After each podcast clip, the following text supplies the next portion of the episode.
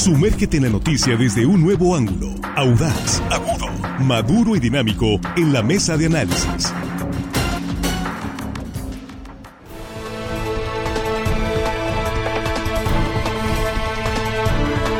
De regreso, estamos ya en la mesa de análisis de línea directa. Es la primera emisión de este martes 18 de abril 2023.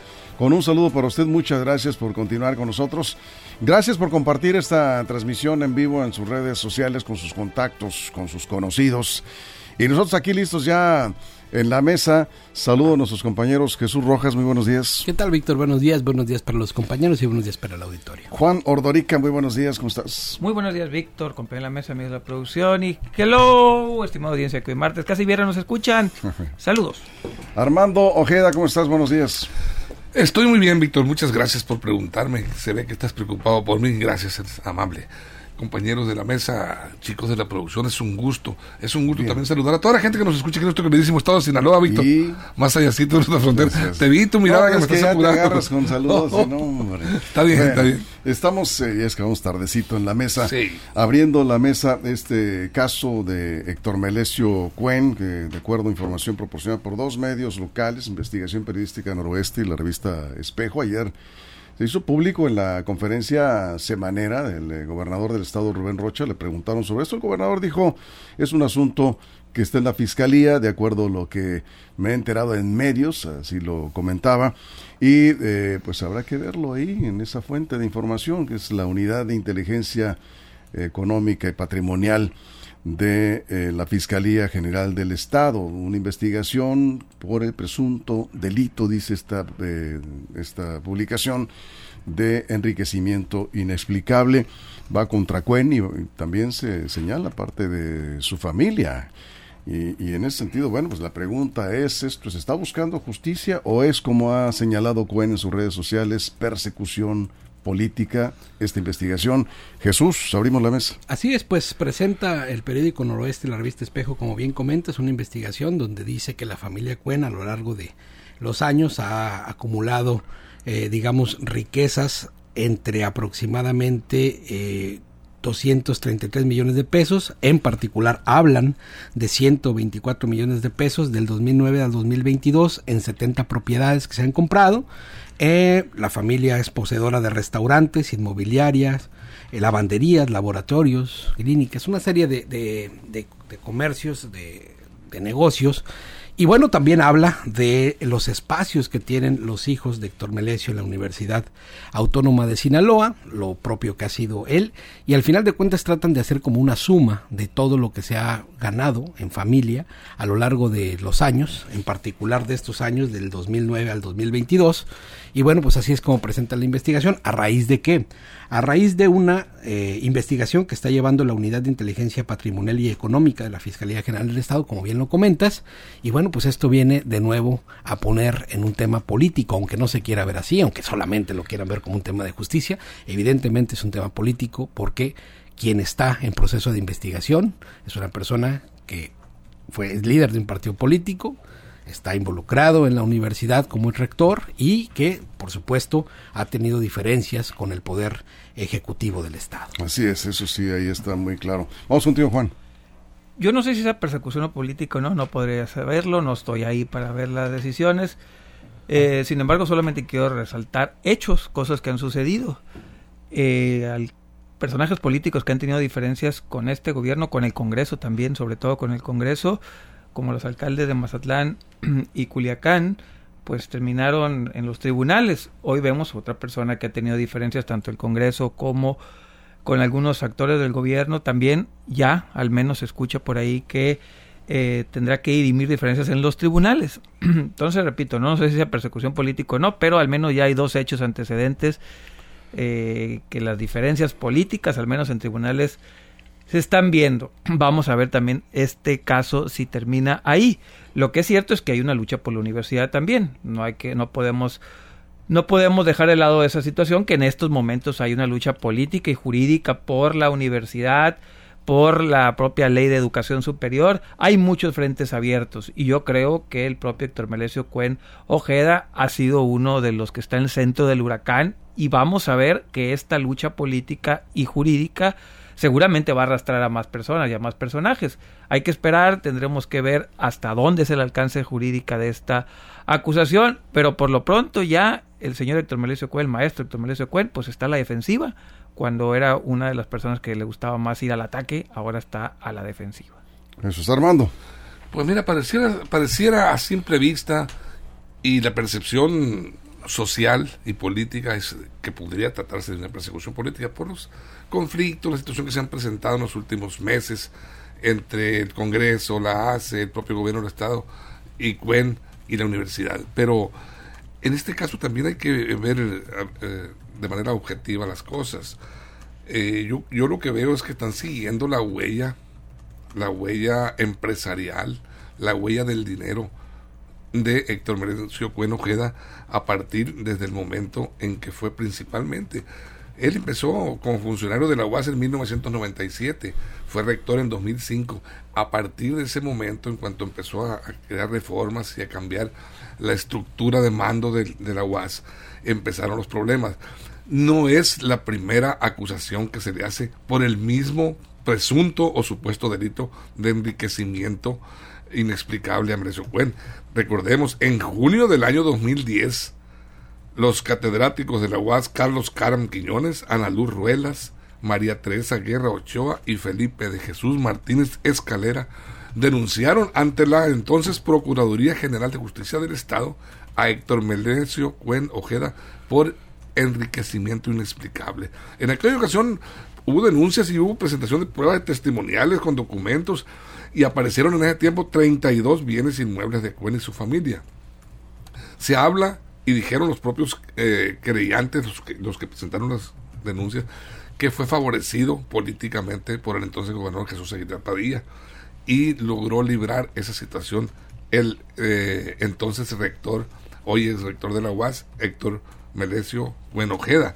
Ellos le sacaban sus cuentas, los propios eh, eh, eh, universitarios que ganaban ese tiempo como rector, se me hace bajo, pero ellos, eso así lo estipularon, 28 mil pesos quincenales, los que sumados en los cuatro años de rectoría le daban la cantidad de 2 millones 688 mil pesos en esos cuatro años más 500 mil por concepto de aguinaldos y prima vacacional en su periodo. Todas esas cuentas le sacaron los creyentes a eh, Héctor Merecio Cuenojeda. Sin embargo, no trascendió. Hoy se repite la historia con una situación muy parecida. A ver.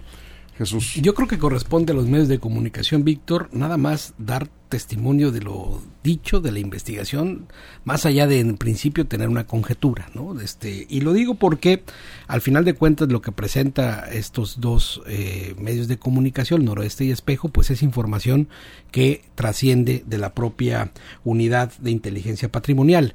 Y también hay que escuchar las partes. Héctor Melesio Cuen ha dicho que él es una víctima de difamación y de calumnia que no, que, que, el patrimonio que tiene ha sido el esfuerzo de tantos años de trabajo, cuarenta y tantos años, porque además no es solo la de él, sino la de sus hijos, sus hijas, su esposa, y al final de cuentas que en el volumen de trabajo que han tenido ellos, los cargos públicos, los propios negocios, pues se van generando estos, digamos, rendimientos que te dan para tener uh, estas propiedades. Esa es una parte. La otra parte la dice, eh, la, dice el gobernador, dice, él no se va a meter en un tema de investigación, eso le corresponde en una frase que se me hizo interesante, quien investiga no es el gobierno, sino el poder del otro poder del Estado, que es ahorita la fiscalía y si determina la investigación, porque todavía queda un proceso largo, si determina la investigación que hay indicios de algo extraño, algo que puedan probar ante un juez, pues entonces determinarán otro paso. Pero hasta este momento sí. yo creo que es un tema que va en una investigación. Pero creo que sería lo, digo, lo más conveniente en estos casos es que la fiscalía, yo entiendo que la unidad de inteligencia económica y patrimonial es un órgano técnico de la Fiscalía General del Estado. Pero la Fiscalía en su momento pues, debería aclarar si hay o no evidencias y qué va a proceder. Y si no hay, y si solamente es un asunto mediático o de persecución política, pues que también aclare la Fiscalía si no hay información en el sentido de que eh, pudiera señalar Héctor Melesio Cuen y su familia como eh, presunto enriquecimiento ilícito por lo que se ha publicado. Eh, no se ha dicho nada por parte de la Fiscalía, pero creo que este asunto debería aclararse, Juan. Ahora, también hay que decirlo, si bien es un elemento técnico que tiene la Fiscalía esta investigación, No es por generación espontánea que un día llega un servidor público, se siente y dice, hoy voy a investigar a esta persona. Hay algo, alguien les pasó una carpeta de investigación, alguien les dijo, digo, no llegan y se sienten y dicen, vamos a investigar a Juan Ardorica, a Víctor Torres, a Armando Ojeda, nada más porque abrieron los ojos y dijeron, hoy les toca a ellos, ¿no? Algo y por alguien llegó una carpeta a ese escritorio de un personaje. La fiscalía es de personas también, de monos y, o monas. Sí, sí, claro. Y ahí alguien, repite, ese mono o mona encargado de esa área en específico, abrió esta carpeta de investigación por algo, por algún antecedente de alguno llegó, tal vez del, del poder legislativo, puede haber sido alguna denuncia y ya se sabrá. Es muy complicado ponerse a juzgar la parte judicial con la parte política porque son elementos completamente distintos. Si bien se entrelazan y si hay elementos, pero ponerse a decir jurídicamente quién tiene la razón sí es bastante complicado, pero la parte política no se puede desechar la idea de que está vinculado estas investigaciones con la parte política. Sería muy inocente eh, el que lo piense así. Si hay elementos, la fiscalía terminará o el Poder Judicial en su momento terminará diciendo si hay o no, pero por lo pronto un elemento político en esta investigación se va a ver en la futura lucha por la Universidad Autónoma de Pero en ese sentido, eh, eh, Armando, vamos contigo. ¿Tendría que tener, digamos, esto o podría tener una solución por la vía de la política? Eh, porque ya vimos que en los otros dos casos a los que se refería Juan Ordorica, los dos exalcaldes, ¿no? Estrada Ferreiro y el químico Benítez, pues no hubo salida política. Ahí están en el proceso eh, penal. Digo, el caso de Cuen pues, es una publicación de dos medios de comunicación. El asunto está, digamos, en nivel mediático, nada más. No hay que se sepa una denuncia ante la fiscalía, no hay una carpeta de investigación, mucho menos una orden de aprehensión o de presentación. No, hay nada de eso que se sepa. la Fiscalía no ha dicho nada al respecto. ¿Podría tener una salida política, Armando? Víctor, la salida política dejaría muy mal parada a la Fiscalía. Porque esto no se trata ya de una, de una acusación de políticos, se trata de una investigación periodística. Eso es, es la diferencia entre la eh, querella que pidieron, que solicitaron, que presentaron en 2010 los eh, universitarios, los maestros, en contra de Cuen. Y eh, ahora la diferencia es que ahora está siendo la prensa la que está ventilando esto a través de una investigación y presentando documentos de donde hablan de, más de 100 millones de pesos acumulados por inexplicablemente por el exrector Cuen Ojeda. Cuen ya, ya dijo, y dijo lo mismo que dijo la vez anterior, el, que que no tiene ningún temor a ser perseguido, que es una persecución política y que, ahí me llama la atención, dijo que es promovido por dos medios que están en quiebra, como es Noroeste y Espejo, la revista, y quieren ganar notoriedad a costa de su imagen, que no va a permitir que dañen su imagen pública. Está en todo su derecho, por supuesto, doctor Mauricio Cuen, de defenderse y tanto mediáticamente como judicialmente. Pero las pruebas están contundentes, las que están presentando los medios. Ya no es, digas tú, lo está acusando eh, un funcionario público, un maestro de la UAS, es persecución política. Son esa investigación de, un, de dos medios. Bien, antes de la pausa, Jesús. Sí, lo último que se publica precisamente es un documento donde la, esta unidad de inteligencia patrimonial y económica presenta ante la Universidad Autónoma de Sinaloa y su rector una solicitud de informe de una evaluación patrimonial de Héctor Melesio. Es decir, la información que se le pide de manera oficial es un documento que está ahí en copia y lo acaban de presentar como para quitar esta parte. Es que sí, creo que es muy importante, ¿no?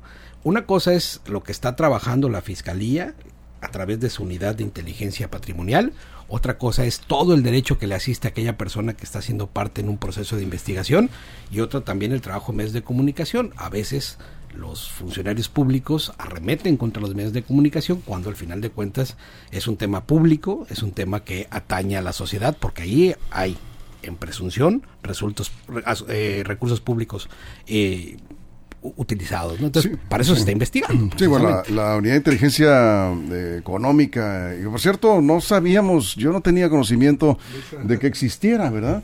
Es, es un símil de la unidad de inteligencia financiera, supongo, que, eh, de acuerdo a, lo que hemos investigado, no, no tiene facultades para abrir carpetas de investigación, pero sí puede eh, hacer, digamos, eh, recomendaciones a la, a la Fiscalía, que en todo caso es el órgano que va a decidir si hay o no elementos para abrir un proceso en contra, en este caso, de Héctor Melesio Cuenque. ¿Por qué estamos hablando de este asunto? Porque es un asunto público que se ha ventilado ya. Los y propios actores. Los propios actores lo han ventilado. Héctor Melesio Cuen dijo ayer que esto es persecución política, que no es la última ni será la, la que no es la primera ni será la última vez que es perseguido políticamente. Y eh, por otro lado, bueno, pues ahí están estos datos eh, oficiales que está presentando la investigación del Noroeste y la revista Espejo. Eh, vamos a ir a una pausa en radio, regresamos, nos quedamos aquí en redes sociales sin comerciales, seguimos con el tema, ya hay algunos eh, comentarios, regresamos después de la pausa, son las 8.42 en la mesa de análisis de línea directa, información de verdad. Información confiable, segura y profesional. Línea directa, información de verdad, con Víctor Toro. Línea directa. Aquí estamos de regreso ya en radio. Estábamos acá en redes sociales sin comerciales. Han llegado algunos comentarios sobre este tema. Everardo dice, eh, para casi eh, todos esto se inició como una persecución política. Analicemos los hechos. Se inicia con la destitución como secretario de salud. Posteriormente se destituye a varios funcionarios del PAS. Estamos hablando de eh, Héctor Melesio Cuen en los diferentes ayuntamientos y se fueron despedidos. Ahora lo manejan como una investigación por enriquecimiento ilícito sin dejar de lado el problema de la UAS. Jorge eh, dice, es obvio que existe enriquecimiento ilícito y también persecución política. Se nota que la fiscalía está a las órdenes del gobernador, dice Jorge Pacelli. Jesús Reyes, casi no se ve que es un ataque de parte de Rubén Rocha y fácil usa la semanera para lavarse las manos. Vean el montón de negocios que maneja dice la familia Cuen. Los laboratorios en pandemia estuvieron a tope, o los negocios de comida, que los fines de semana están llenos, pero siempre es fácil manipular el pensamiento de la ciudadanía.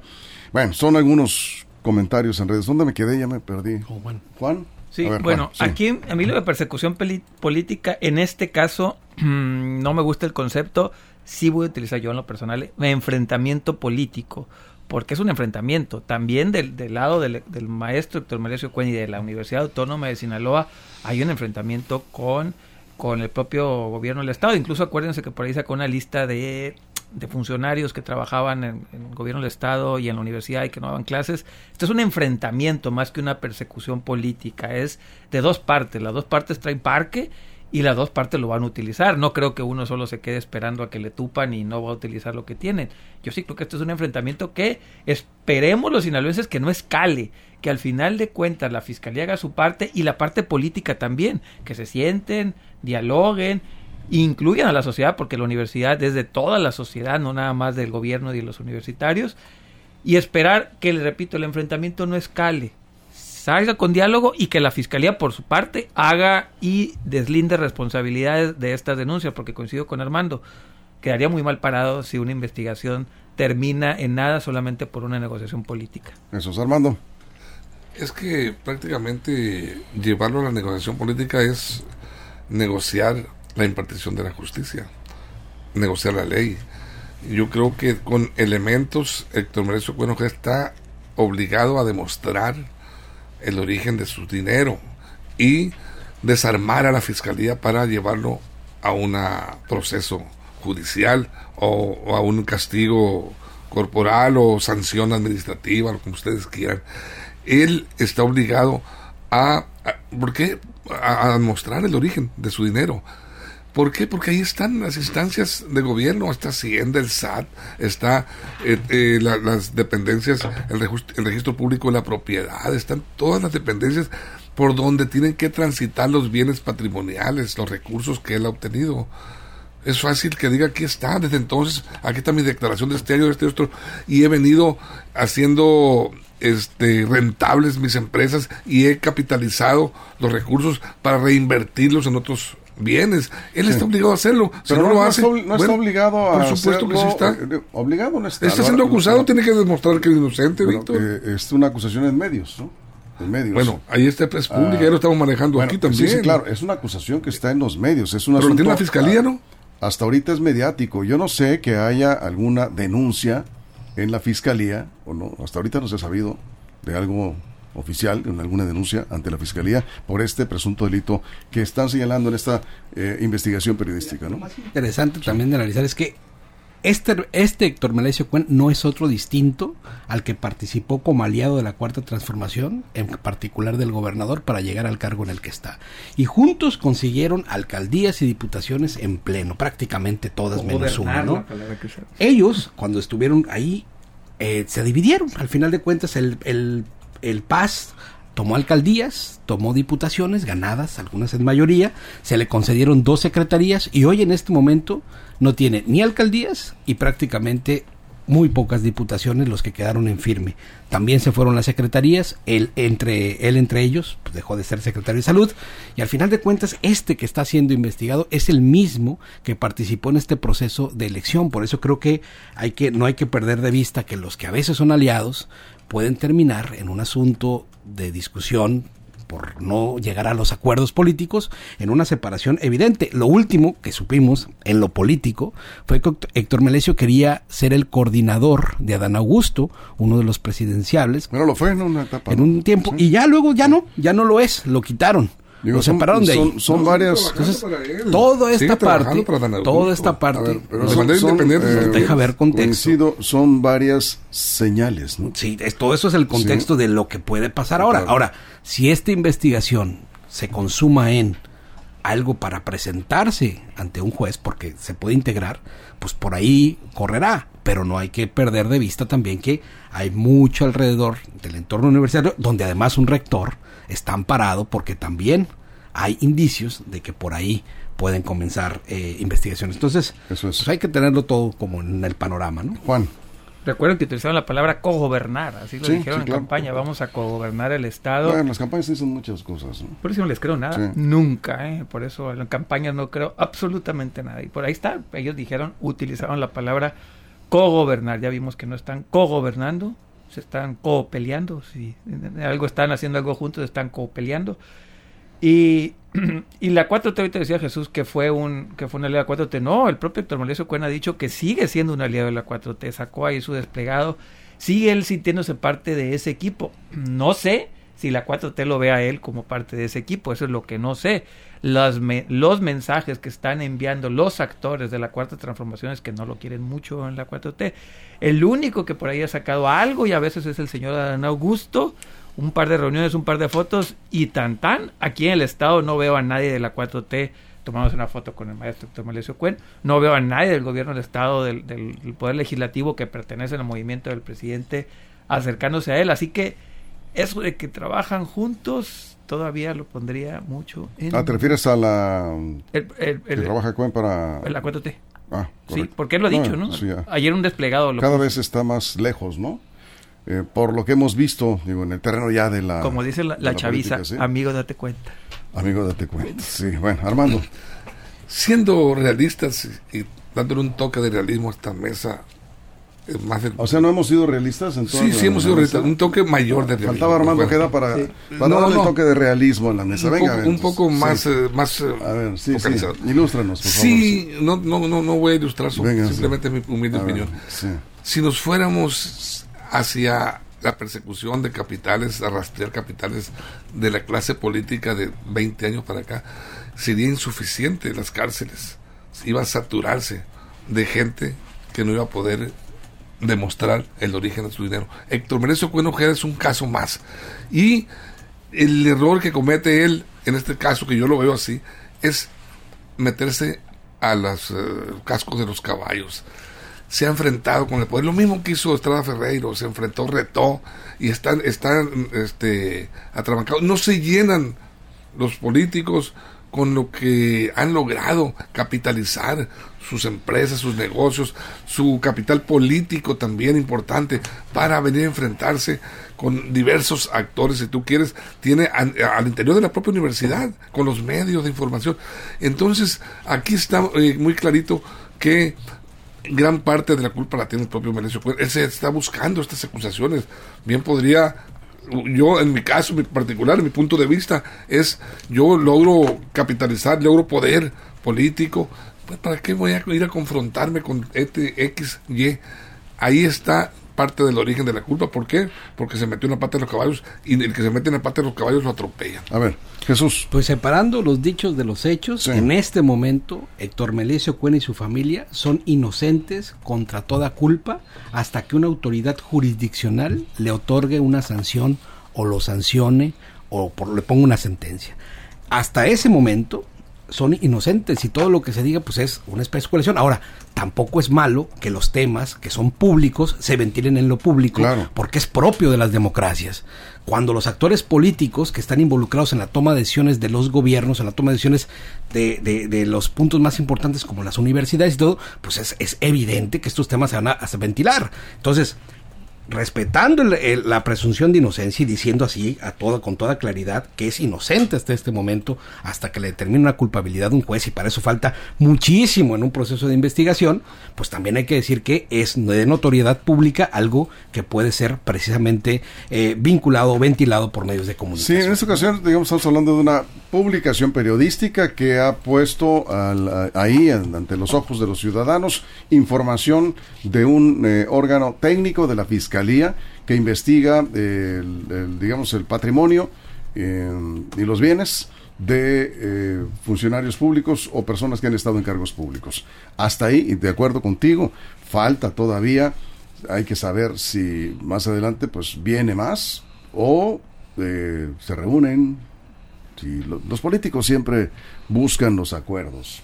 Y la política, precisamente, no, sí los buscan, que no se pongan de acuerdo es otra, o que llegaron a un acuerdo y no se cumplió, ese es otro asunto, pero siempre buscan la manera de acercarse. El político eh, sabe dialogar, sabe sentarse a buscar el mejor escenario eh, o el, el, menos peor de los escenarios, pero pues en este momento no se ve, no se ve, claro, ya, ya hubo un acercamiento, por cierto, lo, lo decía el propio gobernador, y aparentemente pues había acuerdos y, finalmente pues no no llegó a nada ahí vemos un ahorita está el peor escenario en este caso pues Héctor Melesio Cuen ¿no? que está siendo señalado no se sabe que hay alguna eh, denuncia eh, en contra de Cuen o de su familia eh, solamente es una publicación periodística y como bien dices habrá que esperar todo el proceso a ver qué viene ¿no? Juan cerramos hay un personaje lo estaba viendo de los Simpsons eh, que se llama Hay tabla. Es, si no se ponen de acuerdo, saca una tabla y dice Hay tabla. Entonces, básicamente lo que estamos viendo aquí es personaje que no se ponga de acuerdo con la política, van a sacar la tabla y hay tabla. Es lo que estamos viendo, repito, lo que hemos visto al menos con dos alcaldes y, hoy estamos viendo con el rector y también con el rector Melesio. Hay tabla, así que políticos, pónganse de acuerdo o hay tabla. Bueno, justicia, en todo caso. Y si, y si se aplica la justicia, en la justicia el, el, presunto implicado o señalado tiene todo el derecho a la defensa y quien acusa, el que acusa tiene que aportar pruebas. En este caso podría ser la fiscalía. No hay nada en ese sentido hasta ahorita que se sepa, ¿no? Armando, cerramos. Hay materia prima para controversia política constitucional. Ahí está presente. Hay un, un político con poder económico y poder político, dueño de un partido, líder de un partido importante en Sinaloa, que está siendo señalado de enriquecimiento inexplicable. ¿Dueño de un partido? bueno, es el dueño, ¿Es, dueño? es propietario del Paz. Pues bueno, viéndolo con realismo, yo ahorita hablé de realismo y creo que... No es propiedad privada, no tiene propietarios. Bueno, él, prácticamente es líder el, del líder, bueno, vamos a decirle líder, para complacerlos. Este, y ahí está pues la materia prima a la, orden de la autoridad para que investigue. Viene Marcelo. Viene. Finalmente. Ya saben quién es Marcelo, ¿verdad? Chelo, un corcholata. Marcelo, una de las corcholatas, se va a informar hoy. Creo que es. Mañana van a dar una conferencia de prensa. Parece que ya. Será interesante ver quién lo recibe. Parece que ya viene Marcelo. ¿Y ahora quién? Bueno, no sé, no lo sé. ¿Será quién? Nos vamos, Jesús. Muchas gracias. Gracias, Armando. Gracias a ti, gracias, gracias a todo el equipo, a toda la producción, todo el estado. Y gracias a usted, por supuesto, por su compañía. Lo esperamos en punto de la una de la tarde con más noticias en línea directa. Y si algo sucede en las próximas horas antes de la una, ya lo sabe, línea directa portal.com y en nuestras redes sociales. Pásela bien.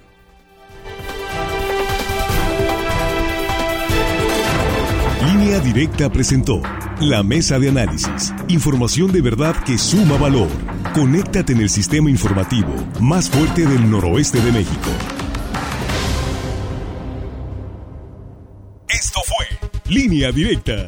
Información de verdad con Víctor Torres. Información confiable con fuentes verificadas y seguras. Línea Directa. Información de verdad con Víctor Torres. Esta es una producción de RSN, el grupo de comunicación más fuerte de Sinaloa. Línea Directa.